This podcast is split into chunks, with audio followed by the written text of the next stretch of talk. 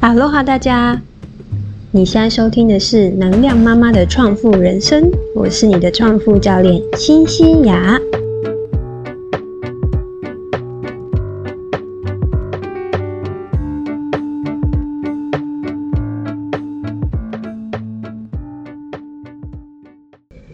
我最近呢，收到了一个呃非常好的反馈。就是我家的保姆呢跟我说，我的这个衣柜还有我先生的衣柜呢，真的是非常的整齐，而且非常的简单，不知不觉就让我这个骄傲的小尾巴就翘起来了。那其实哦，真的是对于一个有啊两岁小朋友，而且还有正在期待另外一个小朋友加入家庭的一个呃这样子阶段的我们来说呢。家里面要保持整洁干净，其实真的，嗯，需要花一点心思。那所以今天这一集，我就想来跟大家分享一下，就是呃，怎么样去做一个简单育儿，然后在一个有小孩子的，就是小小孩、小孩子的一个家庭里面呢，东西很多，有哪些方法可以去做到一个。干净整齐，而且呢，不会有过多的一个不必要的杂物跟不必要的消费的一个呃方式，我称它为简单育儿的方式。那我今天会分享五个方法给你，我们就开始吧。好，近期呢，大家应该都对断舍离这个主题呢，非常的。有感觉吧？应该，嗯，很多社交媒体上面都会去提到断舍离这个概念，然后也会提到说极简主义这样子的概念。那其实作为一个家庭来说，就是有小朋友的家庭来说，通常会遇到几个困难。因为我还不到极简主义，其实我是一个。呃，我会买东西，但是我会买实用的东西，所以呃，我还不到一个非常的就是极简的这个狂极简狂的一个阶段。但是对于我自己的现状来说，我自己是蛮满意的。那可是我从呃一开始胡乱的没有目的的消费，一直到现在这个阶段呢，我中间有经历过一个过程。那这个过程呢，对我来讲，我就总结了几个比较困难的地方，就是首先是心态上面。第一个呢，就是当我们在呃看到家里小孩子的东西这么多的时候，总是会觉得呃没有办法舍弃其中一项，因为呢，你就想到哎以后可能会用啊，大的现在用了不玩了，可是也许小的会用啊，所以呢，你就会想要把这些。这些物品、这些玩具或者书，都会想要把它囤起来。然后，因为你就是会觉得说，哦，接下来还会有人在用到，对吧？所以，这是我遇到第一个困难点。那第二个困难点呢，就是小朋友的玩具哦，通常都是属于那种比较色彩缤纷的，然后。嗯，可能好像是要刺激他们的感官的这个呃发育，所以呢，通常这个玩具就会设计的比较呃花呃，就是很多颜色。那这样子，不管是它的家具的设计，或是它玩具啊书的一些设计，这些颜色其实都会跟呃家里的一整个风格会比较不搭。然后跟大人的一个家具的这个呃设计呢，它这个就会显得有一点格格不入。所以小朋友用的这些玩具跟家具，怎么样去融入在这个大人的生活环境里面？我觉得这个也是我在实行过程当中遇到的一个困难点。然后第三个点呢，就是嗯，当然身为就是。节俭好媳妇的嘛，就是我们常常会可能会回收一些，也不是回收啦，就是说接收一些恩典牌的啊，不管是衣服啊，或是物品，那我非常非常的感谢，然后也非常感恩。嗯，可是如果你在接受物品之前，并没有好好的去规划，并没有好好先去思考的话呢，就会导致说我收回来这些东西，它其实没有一个统一的。这个呃，不管是设计也好啊，或者是呃，甚至质量上面可能也不是那么的理想。那这样子的话呢，对呃后期来讲，反而是对我自己造成的一个新的负担。然后第四个呢，就是小朋友已经开始上学，上幼幼班，那呃他们会有很多很多活动，每天都有不同的活动，有一些画画的活动啊，美劳的活动啊，手作的活动。那他每天就会带回来家里，就是很多他的一些劳作的作品。那我觉得这些作品呢，呃，就是是一个回忆，然后对小朋友来讲也是一个像一个呃成就。但是，嗯，久了你囤积起来，哎，还真的是不知道该怎么样去摆放它。所以这也是我遇到的另外一个难点。然后第五个呢，我相信非常多家长都感同身受，就是小朋友真的长得太快了。你看，像我们大人的话呢，衣服如果说不需要换季，可能衣服顶多就是春冬、春天、冬天这样子两种季节。那像我住在新加坡的话，就是根本一年四季到头都是同一个季节，所以其实我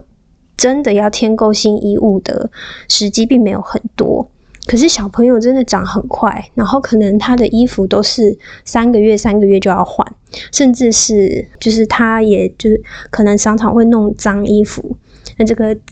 啊弄脏衣服的话就没有办法清洗的很干净，那我也就是要马上替换掉。所以他这个不管是成长速度啊，还有这个汰换程度啊，都会让我们家里的东西就变得很多，然后就很很容易囤积起来。所以这几点就是我在实行这个简单育儿的这个路上呢，我发现说常常会遇到的一些困难点。那接下来呢，我就想要跟大家分享我呃这一两年来实行这个简单育儿的方式，我怎么样去找到嗯我合适的方式，然后也值得让大家参考的，然后让大家就是不仅是让。自己也开心，然后让小朋友呢也可以继续保有一个呃可以啊帮助他成长的一个良好的环境。那今天的重点呢，就是呢我总结了这五个方法，怎么样呢去做的这个简单育儿。那这五个方法呢，可能有一些会对应到之前我讲的这些困难点。那我后来是怎么样找出方法来解决这些困难点的？好，第一个方法呢，当然是呃善用一些二手交换平台。那这些交换二手交换的平台呢，是呃以用我比较推荐是用以物易物的方式，然后再来是你呃去实际付出金钱去买的方式，就是以我会比较倾向以物易物。原因是为什么呢？因为你也可以借机就是清出你家里的一些空间。所以你就不会一直囤积在呃自己家这样子，所以这个二手交换的平台呢，也是一个可以利用的方式。那当然就是呃，在你交换之前，你可能要先思考过，就是说呃，你换来的东西，首先你确定质量，然后确定它的用途，然后确定一下它的这个整个风格是不是。跟你家比较搭配，所以这些都是我会去在做决定之前呢，先去思考的一些点。好，第二点呢是多去利用一些储物的空间。那无所谓储物的空间呢，就是说在家里面呢，你可以去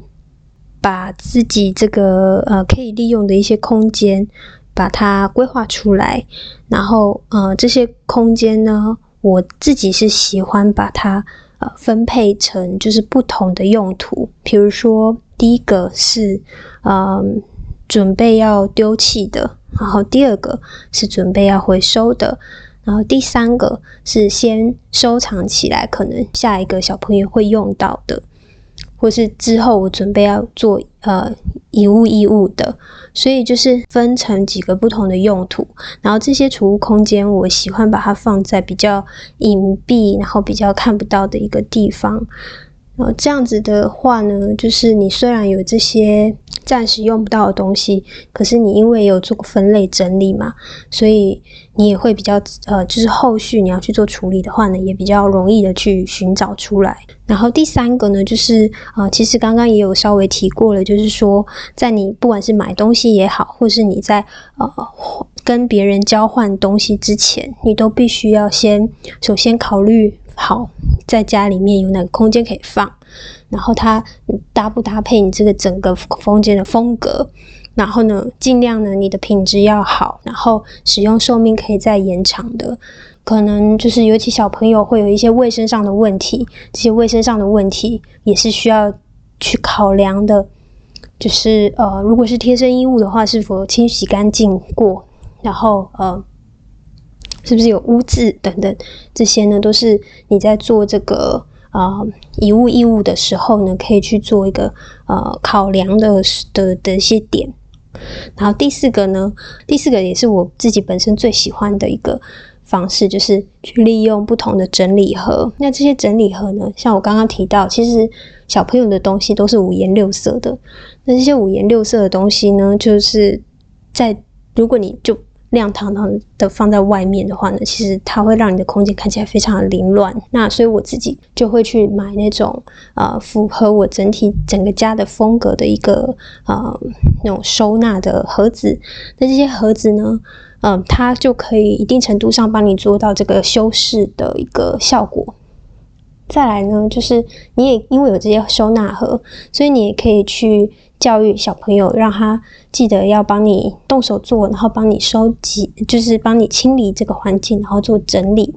所以你在做整理的过程当中，让小朋友呢也可以帮着你一起去做一个实做。所以我觉得这样子的一个方式是一举两得的方式。然后最后一个呢，就是大家最头痛的作品啦，就小朋友很多从学校带回来的作品怎么办呢？那这个方式其实我是跟另外一个妈妈学的，就是说她呃在家里面呢有特别的去做一个作品展示区，那这个作品展示区呢它是会轮替的，那可能我就是以这半年为单位，然后就会让小朋友去选。好，那你喜欢你想要把它贴出来的是哪一个？好，可能把它挑出来，然后放在这个展示区。那之后这个展示区呢，你就会去做一个轮替跟清理。呃，然后你会定期的让小朋友去看他的这个作品集里面呢，是不是有哪些东西他觉得可以，他可以替换掉，他可以丢掉。然后就不会让这个作品集的这个区域变得非常的就是过分的呃成长哈。那同时也可以让他去学习这个断舍离的心态，就是嗯，我们因为已经欣赏过你的作品一段时间，然后大家都非常的感谢，然后非常的喜欢，嗯，保持这个心情，然后我们就 move on，就替换成下一轮新的一个作品。所以我觉得这样一个呃从。行为上去带动一个心态上的一个呃整理啊，也是一个非常非常好对小朋友一个很好的一个学习的啊榜样跟学习的环境，所以我觉得这个方式呢也非常值得推荐。好啦，以上呢就是我所整理的五个简单的育儿方法。呃，我知道对于家里面有小朋友，尤其是还在。呃，到处乱跑的时段啊，然后非常需要很多玩具啊，不同的感官刺激来协助他成长的这个阶段呢，啊，不容易做到一个断舍离。但是，我觉得我们不要为了极简而极简，而是为了让自己的生活更加的明快、更加的清晰、更加的顺畅，来去做这个呃生活练习。那。在此呢，也给大家一些点子，希望这些对你非常有帮助。别忘了到我的 Facebook 粉专来留言告诉我哟。好啦，那我们就下期见，拜拜。